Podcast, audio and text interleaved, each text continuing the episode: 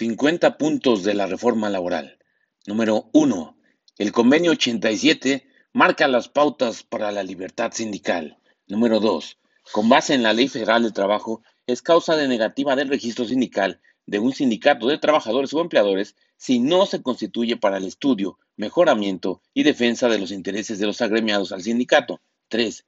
De conformidad con la ley, en los procedimientos de consulta para la legitimación de los contratos colectivos de trabajo iniciales o convenios de revisión, la elaboración de las convocatorias, así como de las boletas de votación, corresponde al sindicato titular del contrato colectivo de trabajo. Número 4. De conformidad con la Ley Federal del Trabajo, para la disolución o cancelación del registro de los sindicatos, la vía idónea es la judicial. 5. De conformidad con la ley, los sindicatos que pretendan obtener del patrón la celebración de un contrato colectivo de trabajo inicial deberán contar previamente con la constancia de representatividad. Número 6. El principio de gratuidad implica que en el registro de las organizaciones de trabajadores y empleadores no pueden solicitarse pago alguno para su obtención. Número 7. Con base en la reforma laboral, el registro de los contratos colectivos de trabajo y contratos ley se llevará a cabo por el Centro Federal de Conciliación y Registro Laboral. Número 8. En caso de que dos o más sindicatos contiendan para obtener la constancia de representatividad, se deberá practicar el procedimiento de consulta a los trabajadores mediante su, su voto personal, secreto, libre y directo. Número 9. El documento solo celebrado entre uno o varios sindicatos de trabajadores y uno o varios sindicatos de patrones con el objeto de establecer las condiciones según las cuales debe prestarse el trabajo en una o más empresas o establecimientos, se conoce como contrato colectivo de trabajo. Número 10. De conformidad con la Ley Federal de Trabajo, si la autoridad registral no resuelve dentro del término de 20 días, los solicitantes podrán requerirla para que dicte resolución. Número 11. El nombramiento de los conciliadores tendrá una vigencia de tres años. Número 12. De conformidad con la Ley Federal de Trabajo, el procedimiento de conciliación no deberá exceder de 45 días naturales. Número 13. Para desempeñar el cargo de conciliador, la Ley Federal del Trabajo establece como requisito tener conocimiento sobre derechos humanos. Número 14. ¿A qué se refiere el principio de neutralidad en los medios alternativos de solución de controversias? A que el conciliador puede tener sus propias ideas, pero siempre tendrá que lograr el equilibrio entre las partes.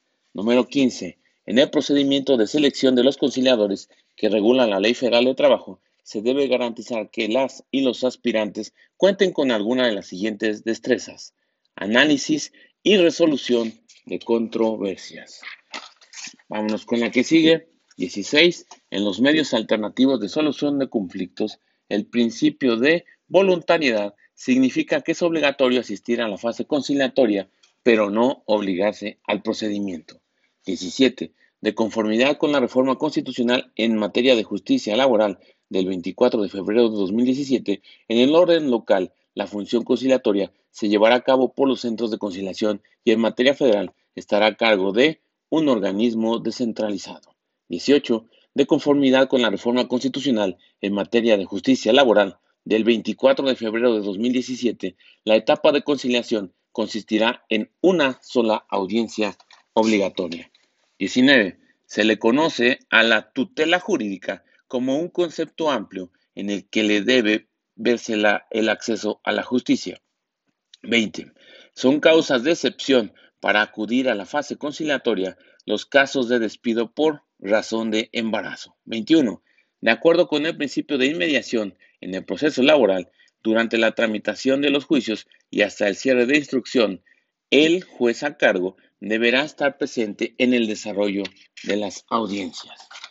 La que sigue, 22, con base en la Ley Federal de Trabajo, la resolución de conflictos laborales suscitados entre los trabajadores y patrones que deriven de las relaciones de trabajo corresponden a los tribunales laborales. 23. De acuerdo con la reforma laboral, las partes deberán ofrecer sus pruebas en la fase escrita, salvo que se trate de pruebas por hechos supervinientes. 24. De acuerdo con la Ley Federal de Trabajo, ¿quién se encargará de designar a los peritos de la parte actora? el tribunal. El tribunal se encarga de designar a los peritos de la parte actora. 25. Con base en la reforma laboral, el juez deberá atender al, principio de realidad sobre los elementos formales que lo contradican. 26. En la prueba testimonial, de conformidad con la reforma laboral, por cada hecho controvertido, las partes podrán ofrecer un máximo de tres testigos. 27. ¿Cuál de las este, actuaciones le corresponde al secretario instructor?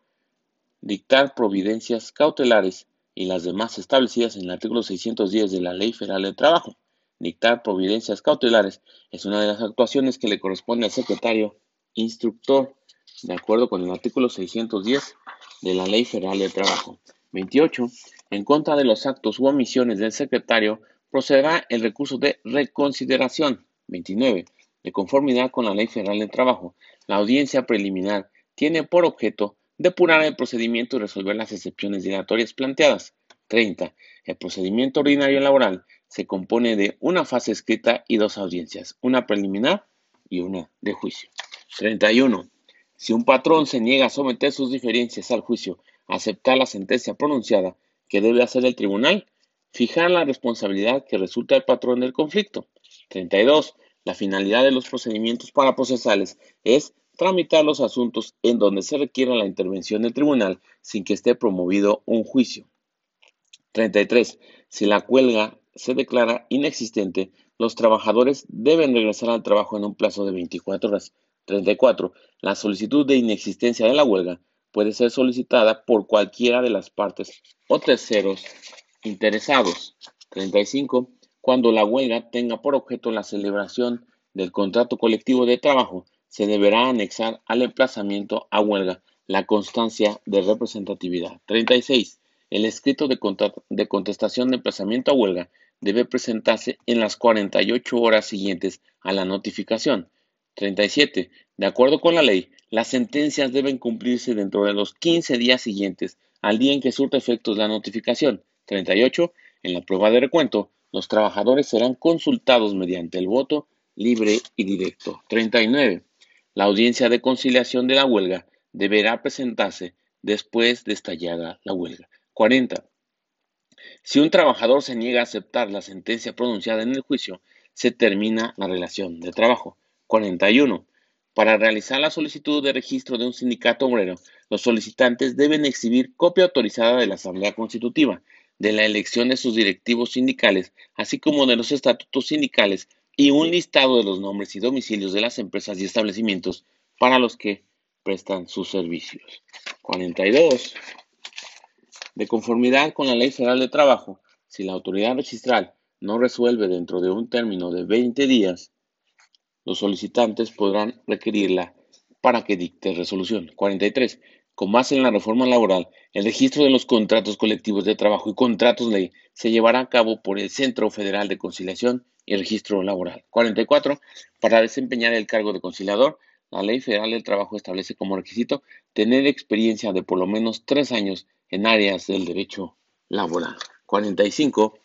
El procedimiento de conciliación no deberá exceder de 45 días naturales. 46. La demanda deberá formularse por escrito, debiendo anexarse, entre otras cosas, las pruebas de que disponga el actor. 47. En el procedimiento de conciliación, el principio de confidencialidad implica que los elementos aportados por las partes no podrán constituir prueba o indicio en ningún procedimiento administrativo o judicial. 49. Si el desahogo de pruebas queda a cargo de alguna de las partes y aquellas no se encuentran debidamente preparadas, el juez declarará la deserción de la prueba ofrecida. 49. En el procedimiento de huelga, los patrones, dentro de las 48 horas siguientes a la de la notificación, deberán presentar su contestación por escrito ante el tribunal. 50. De conformidad con los artículos transitorios del decreto de reforma de la Ley Federal de Trabajo, deberán este, adecuarse eh, los estatutos sindicales para incluir el procedimiento de consulta para la elección de los dirigentes sindicales mediante el voto personal, libre, directo y secreto que señala la Ley Federal de Trabajo. Y estas fueron 50 cuestiones de la reforma laboral del día de hoy. Arrivederci.